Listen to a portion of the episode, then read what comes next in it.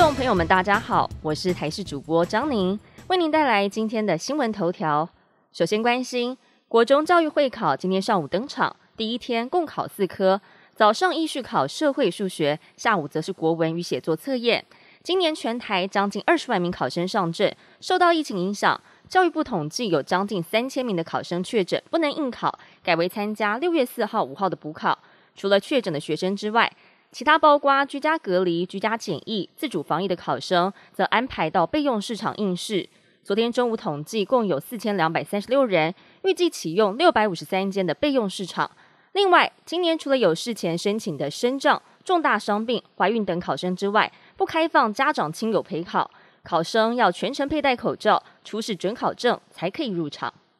苗栗县通宵白沙屯拱天宫妈祖徒步南下北港进香，昨天出发，第一天驻驾在彰化县鹿港警分局海埔派出所，连资深员警都大喊说是史上第一次。鹿港镇民为之疯狂，纷纷涌入献花参拜，还有人远从台中杀路赶来，祈求亲人开刀顺利。而妈祖驻驾，连带鹿港小镇的旅馆、民宿、背包客栈与香客大楼房间，全部在一夕之间被抢光。业者大赞说：“感恩妈祖带财来，让因为受到疫情影响的旅宿业者带来光亮与希望。”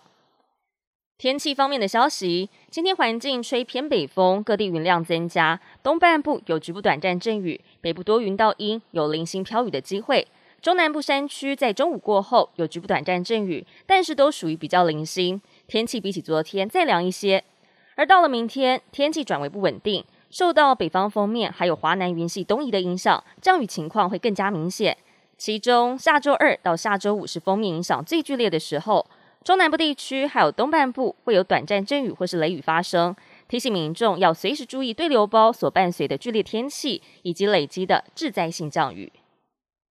国际焦点：目前在欧美国家出现猴痘感染案例持续扩大。根据了世界卫生组织 WHO 统计，到现在已经有十一个国家通报病例，总共超过了一百例。另外有五十起疑似病例还在调查当中，但是 WHO 没有指明到底是哪些国家。荷兰在二十号通报出现首例，当局不排除在后续会有更多人感染。西班牙总病例数增加到了三十一例，卫生当局追踪病例发现。这次病例爆发主要是来自桑拿浴，当局也要求立刻关闭。美股周五开盘，四大指数全面反弹，道琼一度上涨超过两百五十点，标普五百和纳斯达克指数各涨百分之零点九和百分之一点一二，费城半导体指数上涨超过了百分之一。不过，因为投资人信心不足，盘中再度全面下杀，道琼指数一度下跌超过了六百点。纳斯达克指数也大跌超过百分之三，费城半导体更是下杀超过了百分之四，标普五百也跌百分之二以上。不过中场道琼还有标普五百急拉收小红，纳斯达克和费城半导体跌幅也收敛，但是道琼周线连八周收黑，仍然创下了一九二三年以来首见纪录。标普和纳斯达克指数连续七周下跌，这也是从两千零一年网络泡沫结束以来最长的跌势。本节新闻由台视新闻制作，感谢您的收听。更多新闻内容，请持续锁定台视新闻与台视 YouTube 频道。